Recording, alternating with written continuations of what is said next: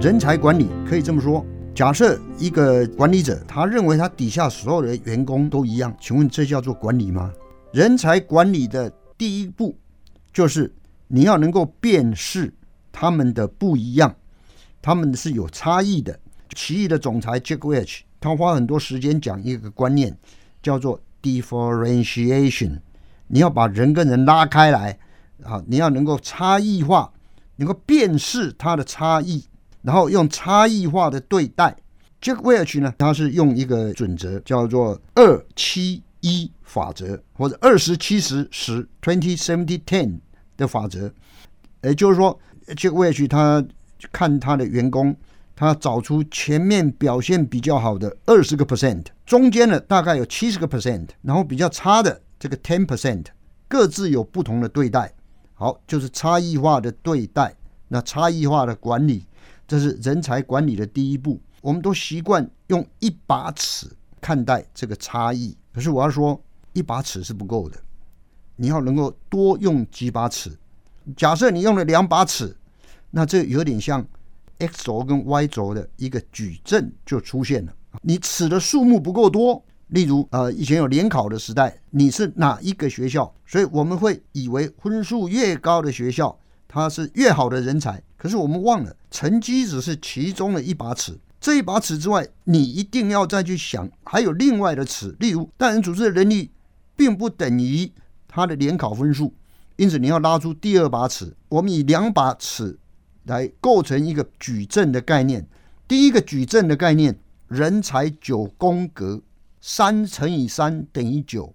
第一把尺经常用到的就是员工的绩效，到目前为止表现如何？这叫绩效。那在人才九宫格呢？把绩效分成三个等级，就是绩效很好啊，绩效中等，绩效很差，高中低这三个等级。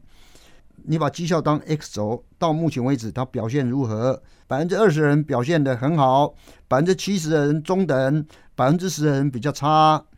那人才九宫格呢？是三乘三呢？所以另外一个轴，你把它想成 y 轴，纵轴是潜能、潜在的能力。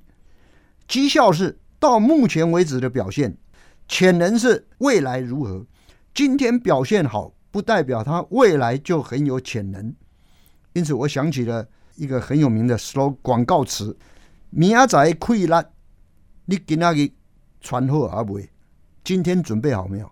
今天的绩效不等于明天的表现。好，所以不但要有到目前为止表现如何的考量，还要去看他未来是否有潜能。那我们现在心里想哈，这九格呢？又可以分成四种类型的人，就在人才九宫格里面有四种类型。有一种是到目前为止他的绩效表现非常好，而且也很有潜能。恭喜你！如果你有这样子的员工，这种员工就是你的明日之星。你要非常耀眼，你公司里面耀眼的那个闪亮的明日之星。对于这样子的人呢？要给他更大的任务，你要替他量身打造留任措施，你要给他高挑战的任务，然后伴随着高激励，因为这是高绩效、高潜能的员工。你有一些员工，他目前为止表现都不错，甚至高跟中绩效，可是很抱歉，他可能呢，因为年纪差不多了，可能不久以后就要退休。那请问？他未来还能够用多久呢？所以这个不算有很大的潜能，或者呢，因为他的年龄或者其他的缘故，他没办法跟得上现代的科技。例如，滑手机老是输给年轻人，数位能力比较差，或者呢，虽然目前为止表现很好，可是呢，他想出国移民，他并不想留在公司里面继续跟你奋斗。所以这种人呢，是属于目前绩效不错，但是呢，没有未来的潜能。对于这样的人呢？就不是你重点栽培的对象。呃，人才管理呢，其实是你要能够辨识出哪一种人值得你重点栽培。那于是你要采取分流方案，让这些人走快速上升的路径，不要说一视同仁，一切都一样。另外还有两种人，有一种人是很有潜能，可是目前绩效嗯不怎么样，例如他这个人很灵光，可是现在可能因为某些状况，呃，绩效表现不好，于是就要去看他为什么绩效表现不好，是不是因为他水土不服，因为他被指派的任务他遇到什么困难，那你就要帮他排除，因为他是属于有高潜能，虽然绩效不好。第四种人呢，是属于目前绩效不太好，而且也没什么潜能，这种人的处理非常简单，你可能要准备把他排除，呃，可能要把他淘汰。或者你先把它留校查看，这个奇异前总裁 Jack Welch 最常用到的一个叫做绩效跟价值理念。有些员工他目前的绩效很好，可是他的价值里面啊，他的价值观啊，他的这诚信啊等等啊，跟我们不太符合。他说，对于这种人你要特别小心，你要看紧他，盯牢他。可是你知道吗？他之所以绩效很好。是因为他能力很强。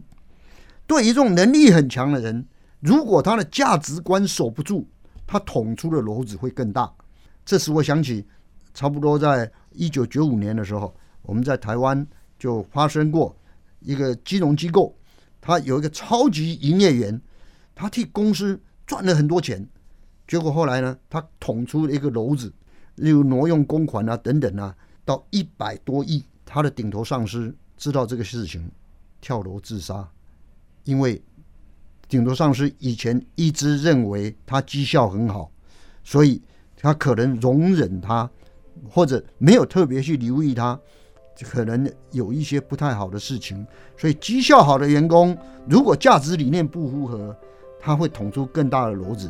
正如同有一句话。不要让今日的业绩成为明日的业障，所以在人才上面的考核不能只看绩效，还要看他的价值理念，也就是诚信的这一个区块。好，今天就跟大家分享到这里，谢谢各位，谢谢收听，请继续关注好好听 FM，记得帮我们分享给您的亲友，祝大家平安健康。